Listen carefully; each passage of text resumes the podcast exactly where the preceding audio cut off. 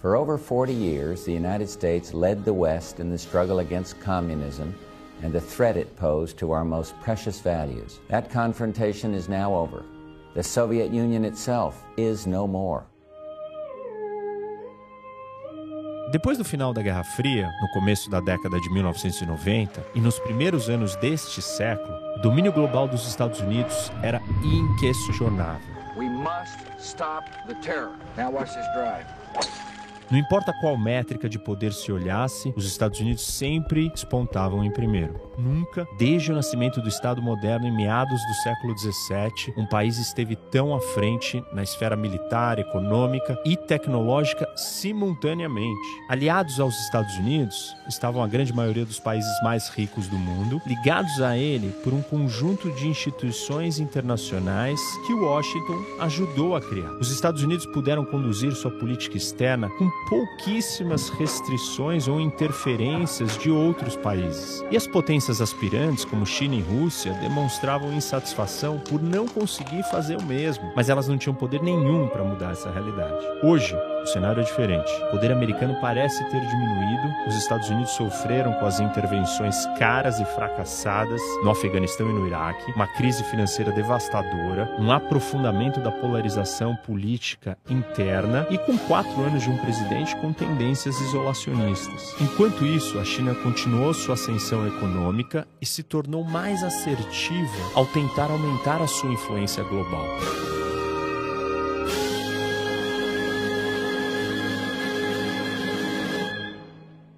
Antes da gente continuar com o vídeo, pessoal, eu quero lembrar vocês do nosso parceiro, a Insider, que produz essas camisetas aqui como essa que eu estou usando, que é a Tech T-shirt.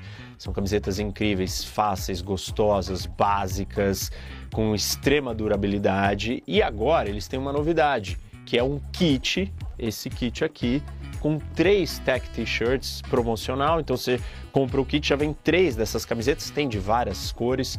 É, a preta não esquenta tanto quanto outras camisetas pretas e eu uso elas, já contei para vocês aqui no trabalho, gravando vídeo, horas gravando ou treinando também. Enfim, ela serve para todas as situações e cai bem em todos os momentos.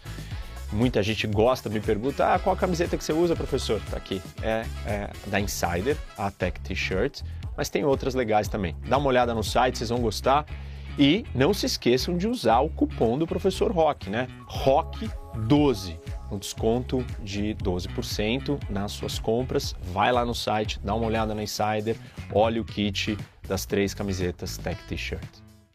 Para muitos, a invasão da Ucrânia pela Rússia em 2022 soou como um alerta para a primazia dos Estados Unidos, um sinal de que eles não podiam mais conter as forças do revisionismo de outros países e impor a ordem internacional que haviam construído. Segundo a maioria dos analistas, o sistema unipolar havia chegado definitivamente ao fim. Apontando para o tamanho da economia da China, muitos desses analistas declararam que o mundo agora é bipolar, mas a maioria vai ainda mais longe, argumentando que o mundo está prestes a fazer a transição para a multipolaridade, se é que já não fez. China, Irã e Rússia endossam essa visão na qual eles, os principais revisionistas anti-americanos, finalmente têm o poder de influenciar o sistema. A Índia e muitos outros países do hemisfério sul chegaram à mesma conclusão, afirmando que, após décadas de domínio das superpotências, eles finalmente estão livres para traçar o seu próprio caminho. Até mesmo muitos americanos dão como certo que o mundo agora é multipolar. Relatórios sucessivos do Conselho Nacional de Inteligência dos Estados Unidos declaram isso, assim como políticos da esquerda e da direita que defendem uma política externa americana mais comedida. Talvez não haja teoria mais amplamente debatida na geopolítica hoje do que a ideia de que o mundo não é mais unipolar. Mas será mesmo que ela é válida?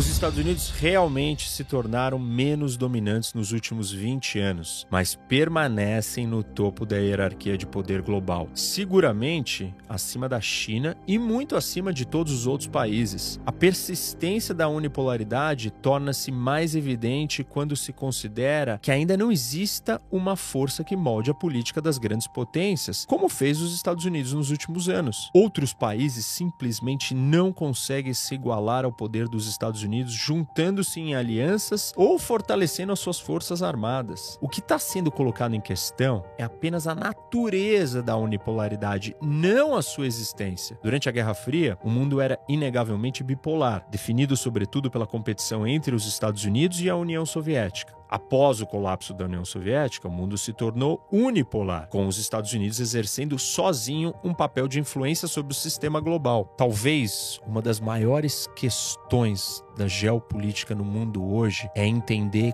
como que o poder está distribuído no sistema internacional entre os países. Dentro dessa lógica, muitos acham que nós estamos vivendo num novo mundo bipolar. A maioria, talvez, diga que nós já vivemos em um mundo multipolar. Poucos ainda defendem que estamos num mundo unipolar. Para a gente ter certeza e entender melhor o que significa cada um desses mundos, nós precisamos se aprofundar nesses conceitos que definem o que é um mundo multipolar, o que é um mundo unipolar e o que é um mundo bipolar.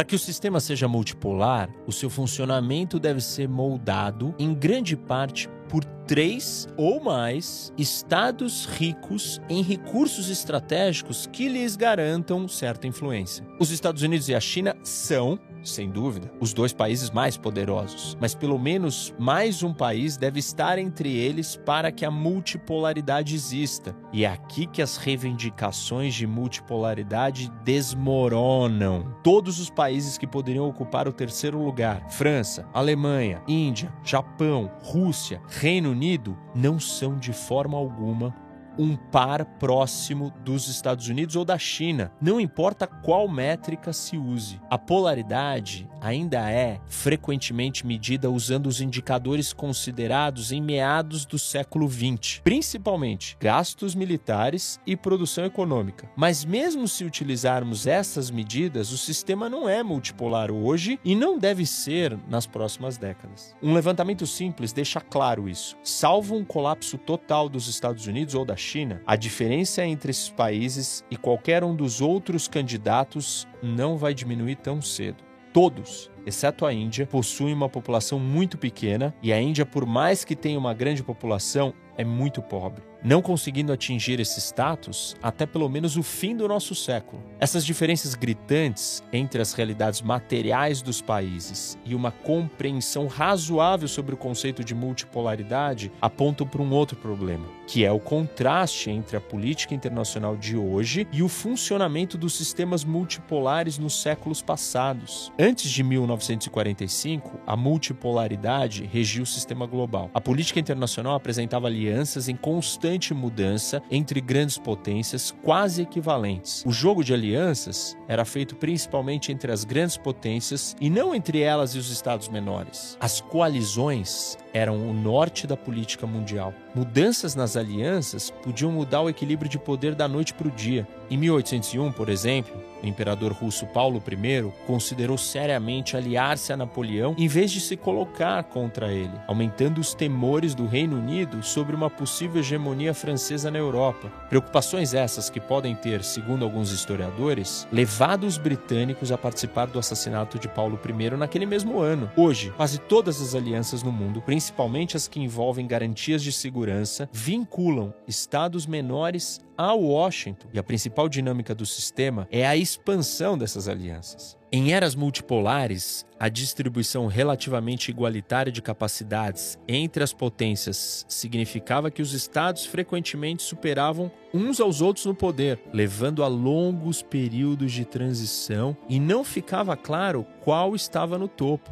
Antes da Primeira Guerra Mundial, por exemplo, o Reino Unido poderia reivindicar ser a maior potência com base em sua marinha global e enormes domínios coloniais. Mas sua economia e exército eram menores do que os da Alemanha, que por sua vez tinha um exército menor do que o da Rússia. Todos esses três países tinham economias menores que a dos Estados Unidos. Porém, o avanço da tecnologia tornou possível para potências alcançarem os patamares das demais e reduzirem suas vantagens. Assim, no início do século XX, quando os líderes da Alemanha tentaram ultrapassar o Reino Unido, eles tiveram poucos problemas para construir rapidamente uma frota que fosse tecnologicamente competitiva com a Marinha Real Britânica. A situação hoje é diferente. Temos os Estados Unidos como potência e a China como a sua perseguidora. A tecnologia hoje é muito mais desenvolvida e complexa e os Estados Unidos e os seus aliados controlam a maior parte dela, o que dificulta a ascensão da China. O mundo multipolar era instável. Entre 1500 e 1945, as guerras entre as grandes potências aconteciam constantemente e mais de uma vez por década. A mutável política de alianças multipolar contribuiu para esses conflitos. O mesmo aconteceu com frequentes transições de poder no sistema e a natureza fugaz do controle dos estados líderes sobre o seu status. Por mais complexo que o ambiente internacional atual possa ser, ele carece desses incentivos ao conflito e, portanto, não tem semelhanças significativas com a era da multipolaridade. Para deixar ainda mais claro como que as alianças hoje em dia são pautadas pela força dos Estados Unidos e não por essas trocas que fazem parte da natureza do mundo multipolar, imaginem o seguinte: a Polônia, hoje, que é uma grande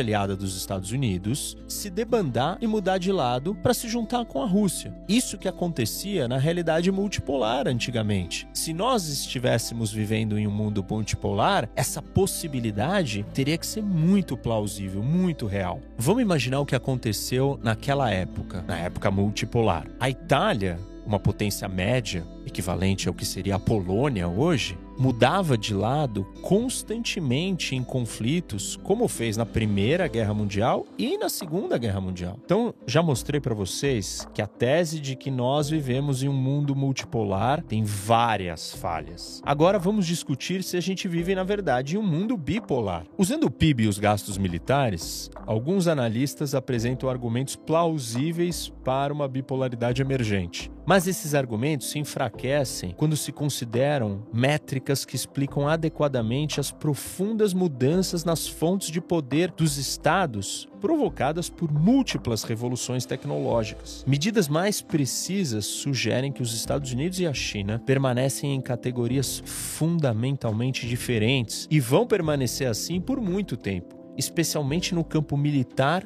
e tecnológico. Nenhuma métrica é utilizada com mais frequência pelos defensores de uma mudança de polaridade do que o PIB. Mas analistas dentro e fora da China há muito tempo questionam os dados econômicos oficiais do país. Usando dados coletados por satélite sobre a intensidade das luzes à noite, algo com forte correlação com a atividade econômica de um país, o economista Luiz Martinez estimou que o crescimento do PIB chinês nas últimas décadas foi cerca de um terço menor do que as estatísticas oficialmente divulgadas. De acordo com telegramas diplomáticos dos Estados Unidos com Li Kenyang, um funcionário provincial que se tornaria o primeiro-ministro da China, vazados em 2007, o funcionário chinês disse ao embaixador dos Estados Unidos que ele próprio não confiava nos números do PIB do seu país. Desde que Xi Jinping assumiu o poder, dados confiáveis sobre a economia chinesa ficaram ainda mais difíceis de serem obtidos porque o governo chinês parou de publicar dezenas de milhares de estatísticas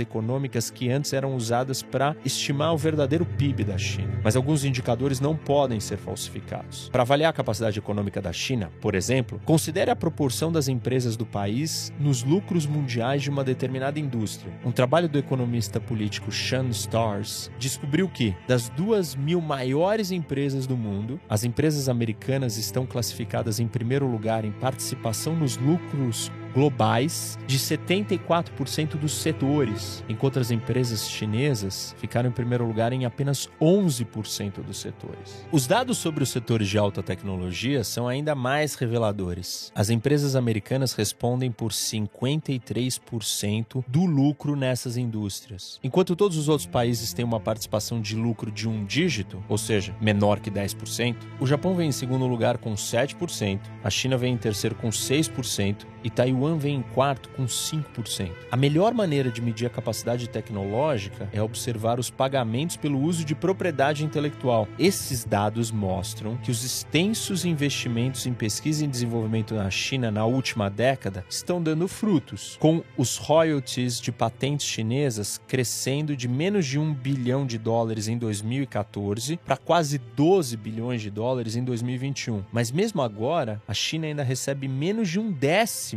do que os Estados Unidos fazem a cada ano, um total de 125 bilhões de dólares e fica muito atrás da Alemanha, com 59 bilhões de dólares, e do Japão, com 47 bilhões de dólares. Mudando para a esfera militar, a maioria dos analistas ainda vê a China longe de ser um concorrente global dos Estados Unidos, apesar da rápida modernização das forças chinesas. Considere as capacidades que dão aos americanos o controle sobre o ar, o mar aberto e o espaço em todo o mundo. Essa hegemonia é o que faz dos Estados Unidos uma verdadeira potência global. Enquanto a China não puder contestar o domínio domínio dos Estados Unidos nessas três áreas, ela permanecerá apenas uma potência militar regional. Analisadas 13 categorias de sistemas de segurança, desde submarinos nucleares a satélites e porta-aviões, a China está abaixo de 20% do nível dos Estados Unidos em quase todos. Em apenas duas áreas, cruzadores ou destroyers e satélites militares, a China tem mais de um terço da capacidade dos Estados Unidos. Os Estados Unidos continuam tão à frente por porque direcionaram imensos recursos ao desenvolvimento desses sistemas ao longo de muitas décadas. Alcançar essas capacidades também vai exigir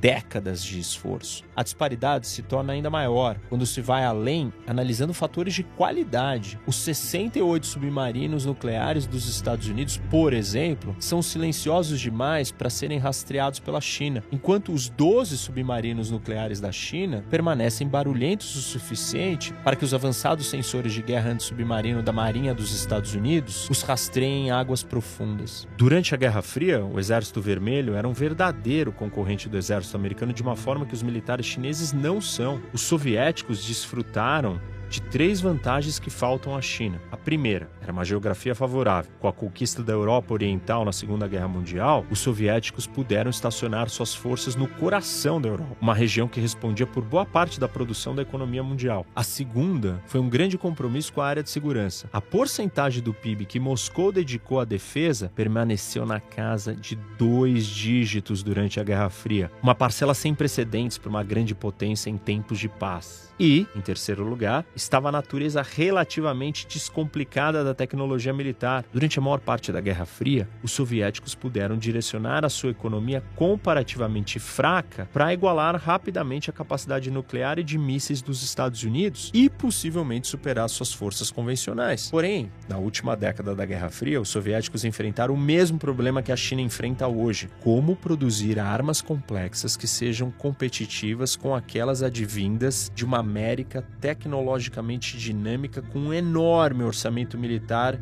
de pesquisa e desenvolvimento que hoje chega a 140 bilhões de dólares por ano. A bipolaridade surgiu de circunstâncias incomuns. A Segunda Guerra Mundial deixou a União Soviética uma posição de dominar a Eurásia e, com todas as outras grandes potências, exceto os Estados Unidos, destruídos pela Segunda Guerra Mundial, apenas Washington tinha os meios para montar uma coalizão equilibrada para conter Moscou. Daí veio a intensa rivalidade da Guerra Fria, com a corrida armamentista e as crises frequentes das superpotências em todo o mundo. Com o fim da União Soviética e a mudança do sistema bipolar para o unipolar, o sistema se moveu para um cenário sem precedentes na história. Ao contrário da União Soviética, a China ainda não conquistou um território crucial para garantir o equilíbrio global. Tampouco Xi Jinping demonstrou a mesma disposição dos líderes soviéticos de priorizar o investimento em defesa, com a China há muito tempo dedicando constantes 2% do PIB a gastos militares. Ele também não pode direcionar a sua economia para igualar o poder militar dos Estados Unidos, dada a complexidade do armamento moderno americano. Argumentar que o sistema atual não é multipolar ou bipolar, não é negar que as relações de poder mudaram. A China cresceu, especialmente no campo econômico, e a competição entre as grandes potências voltou depois de uma calmaria pós-Guerra Fria. Passou-se o tempo em que a primazia dos Estados Unidos era indiscutível, mas se igualar ao poderio americano deve levar muito tempo. Como resultado, a distribuição de poder hoje permanece mais próxima da unipolaridade do que da bipolaridade ou, menos ainda, da multipolaridade. Os analistas Stephen Brooks e William Woodforth defendem que, como o mundo nunca experimentou a unipolaridade antes do momento atual, não existe terminologia para descrever esse modelo, e talvez seja por isso que muitos se apegaram inadequadamente ao conceito de multipolaridade para descrever uma liderança americana menor. Por essa razão, eles sugerem um novo conceito para explicar essa nova fase. Por mais que essa liderança tenha reduzido, ela ainda é substancial, e é por isso que a distribuição de poder hoje é melhor descrita como uma unipolaridade parcial, em comparação com a unipolaridade total que existia após a Guerra Fria. O fim da unipolaridade total explica por que, que Pequim, Moscou e outras potências insatisfeitas estão agora mais dispostas a agir, aceitando o risco de atrair a inimizade dos Estados Unidos. A Ucrânia é um exemplo. Ao ir para a guerra, a Rússia mostrou vontade de testar o seu potencial revisionista. Mas o próprio fato de que o presidente russo Vladimir Putin sentiu a necessidade de invadir a Ucrânia é em si um sinal de fraqueza. Se dissessem a Boris Yeltsin, o antecessor do Putin, que em 2023 a Rússia travaria uma guerra para manter a sua esfera de influência sobre a Ucrânia, uma influência que era dada como certa pelos russos na época, ele dificilmente acreditaria que Moscou poderia afundar tanto. É irônico que agora, quando o fim da unipolaridade declarado com tanta frequência, a Rússia esteja lutando para tentar obter algo que já achava que tinha quando a primazia dos Estados Unidos estava no auge. E se você tivesse dito a Yeltsin que a Rússia não venceria uma guerra contra um país com uma economia de um décimo do tamanho da Rússia, ele teria ficado ainda mais incrédulo.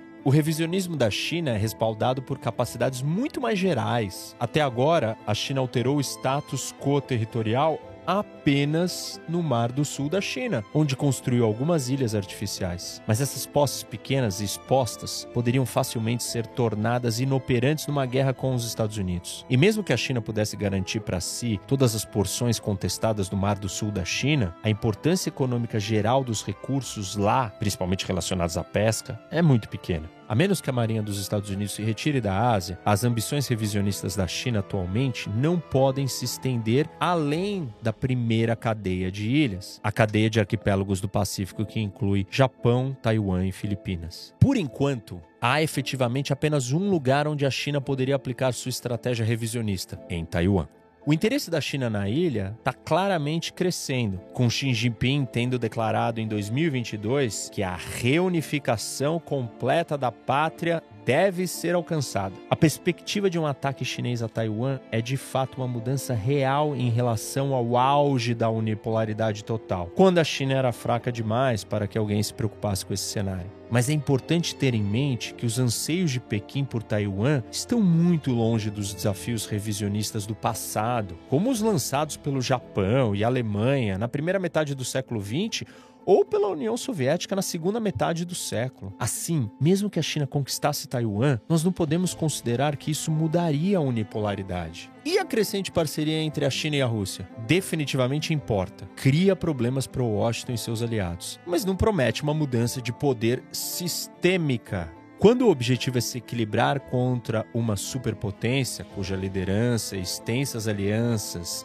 estão profundamente enraizadas no status quo, a oposição precisa ser igualmente significativa. Nesse ponto, as relações sino-russas falham. Há uma razão para as duas partes não chamarem a sua relação de aliança formal. Além de comprar petróleo, a China fez pouco para ajudar a Rússia na Ucrânia durante o primeiro ano do conflito. Uma parceria formal envolveria uma cooperação sustentada em uma ampla variedade de áreas e não uma cooperação superficial nascida em grande parte da conveniência. E mesmo que a China e a Rússia tenham melhorado suas relações, ambas se caracterizam apenas como potências militares regionais. Juntar duas potências capazes de manter a estabilidade regional não equivale a manter a estabilidade global. Conseguir isso exigiria capacidades militares que a Rússia e a China individual e coletivamente não têm e não terão tão cedo. Ainda assim, as buscas revisionistas limitadas da China e da Rússia ainda podem desencadear uma guerra de grandes potências, com potencial assustador de se tornar nuclear. Mas é importante colocar a estabilidade do sistema em perspectiva histórica. Durante a Guerra Fria, cada superpotência temia que, se toda a Alemanha caísse nas mãos da oposição, o equilíbrio global de poder mudaria decisivamente com razão. Né?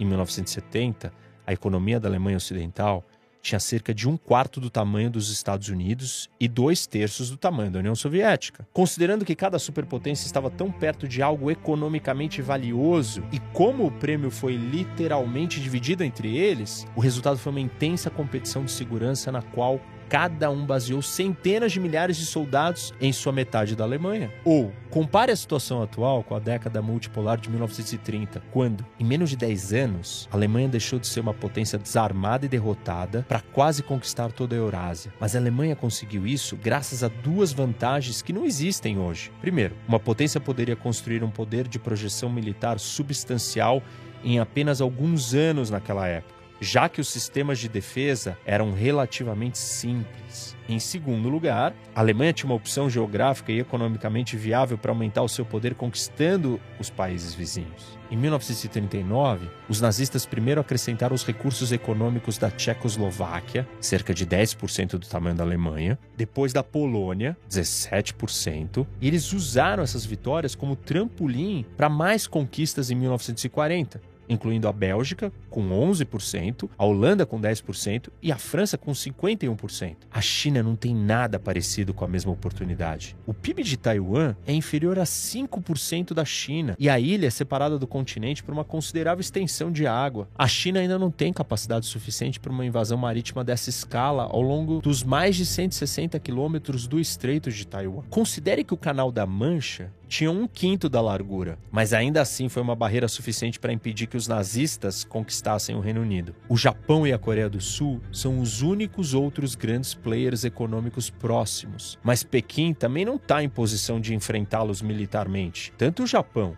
quanto a Coreia do Sul e Taiwan têm economias altamente integradas à economia global, fazendo parte de diversas cadeias globais, o que torna a conquista de suas riquezas mais complexa. Os nazistas poderiam, por exemplo, ordenar aos fabricantes de armas tchecos que ajudassem no esforço da máquina de guerra alemã, mas a China não poderia explorar tão facilmente os produtores de semicondutores taiwaneses. Isso porque o seu funcionamento depende de funcionários com conhecimentos especializados que poderiam fugir em caso de invasão e de um fornecimento de insumos que vem de diferentes regiões do globo e que seriam prontamente cortados. Os revisionistas de hoje enfrentam outro obstáculo. Enquanto estão limitados ao equilíbrio regional, os Estados Unidos possuem um alcance global. Por exemplo, os Estados Unidos não estão enfrentando a Rússia diretamente no campo de batalha, mas estão usando a sua posição global para punir o país por meio de um conjunto de sanções econômicas devastadoras e um fluxo maciço de armamento convencional, inteligência e outras formas de assistência militar a Kiev. Os Estados Unidos também poderiam ter uma atuação global se a China tentasse tomar Taiwan, impondo um bloqueio naval abrangente longe da costa chinesa para restringir seu acesso à economia global. Tal bloqueio devastaria a economia do país, que depende muito de importações tecnológicas e, em grande parte, desempenha um papel de montagem nas cadeias produtivas globais, ao mesmo tempo em que prejudicaria muito menos a economia dos Estados Unidos. Como os Estados Unidos têm tanta influência na economia global, eles podem usar as sanções econômicas para punir os outros países sem se preocupar muito com o que eles podem fazer em resposta. Se a China tentasse conquistar Taiwan e os Estados Unidos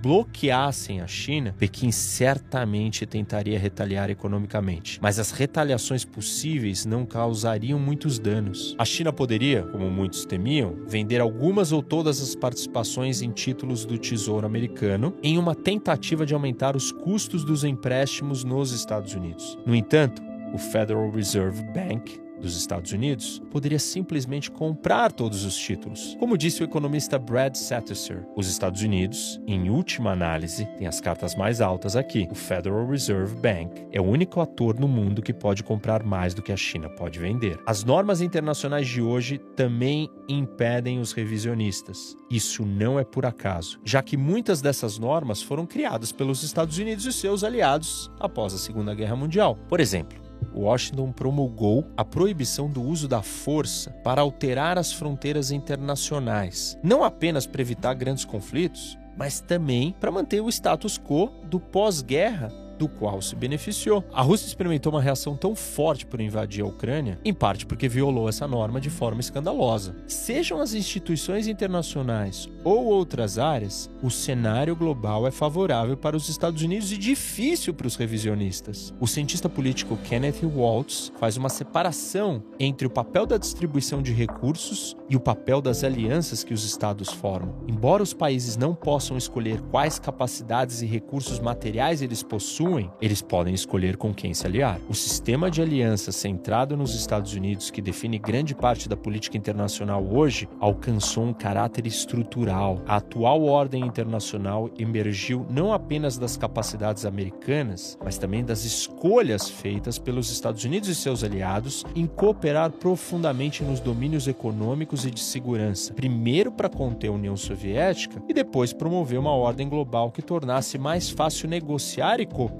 se essas alianças se mantiverem, a bipolaridade ou multipolaridade permanecerá uma eventualidade distante e o sistema unipolar parcial de hoje durará por décadas. Consequentemente, os Estados Unidos não devem se afastar de suas alianças e compromissos de segurança na Europa ou na Ásia. Eles obtêm benefícios significativos de sua liderança em segurança nessas regiões. Se a América se voltasse apenas para a proteção interna, um mundo mais perigoso e instável emergeria. Também haveria menos cooperação na economia global. De fato, na era da unipolaridade parcial, as alianças são ainda mais valiosas. O revisionismo exige punição e, com menos possibilidades de soluções unilaterais sobre a mesa, há uma maior necessidade de os Estados Unidos responderem em conjunto com seus aliados. Washington ainda tem poder substancial para moldar essas reações em cooperação. A cooperação entre estados pode surgir sem liderança, mas é mais provável que aconteça com Washington guiando o processo. E as propostas americanas frequentemente se tornam o ponto focal em torno do qual seus parceiros se reúnem. Manter intactas as alianças dos Estados Unidos na Ásia e na Europa dificilmente significa que Washington deva tomar a frente em todas as questões. Seus aliados podem e devem fazer mais mais para se defender adequadamente e sozinhos, gastando mais com defesa e de forma mais estratégica. Os aliados dos Estados Unidos na Europa devem aumentar sua capacidade de defesa territorial em áreas onde os Estados Unidos possuem menos alcance, sem tentar duplicar a atuação em áreas com presença da força americana. Na prática, isso significa focar na simples tarefa de mobilizar mais tropas terrestres